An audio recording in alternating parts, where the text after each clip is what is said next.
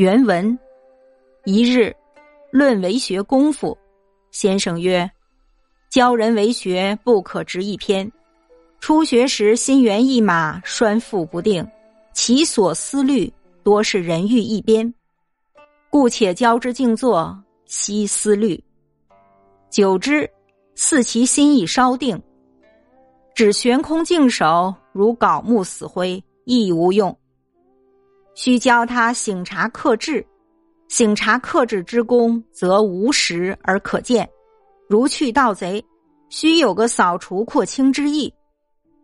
无事时，将好色、好货、好名等私欲逐一追究、搜寻出来，定要拔去病根，永不复起，方始为快。常如猫之捕鼠，一眼看着，一耳听着。才有一念萌动，即予克去，斩钉截铁，不可孤容，与他方便，不可窝藏，不可放他出路，方是真实用功，方能扫除廓清，道德无私可克，自有端拱实在。初学必须思醒察克制，即是思成，只思一个天理，道德天理纯全，便是何思何虑矣。译文：一天，师生共同探讨怎样做学问。先生说：“教人做学问，不可偏执一端。初学之时，三心二意，神心不宁，所考虑的大多是私欲方面的事，因此应该教他静坐，借以安定思绪。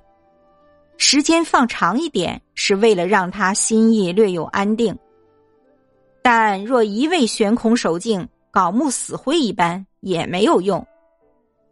此时必须教他做醒察克制的功夫。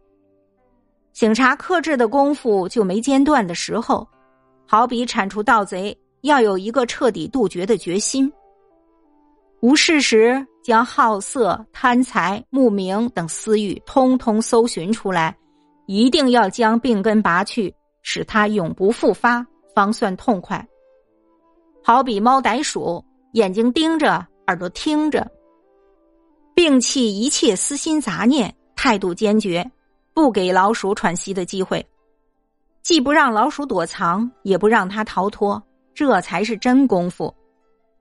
如此才能扫尽心中的私欲，达到彻底干净利落的地步。自然能做到端身拱手。所谓何思何虑，并非史学之事。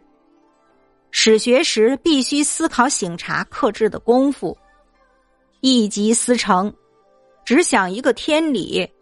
等到天理完全纯正时，也就是何思何虑了。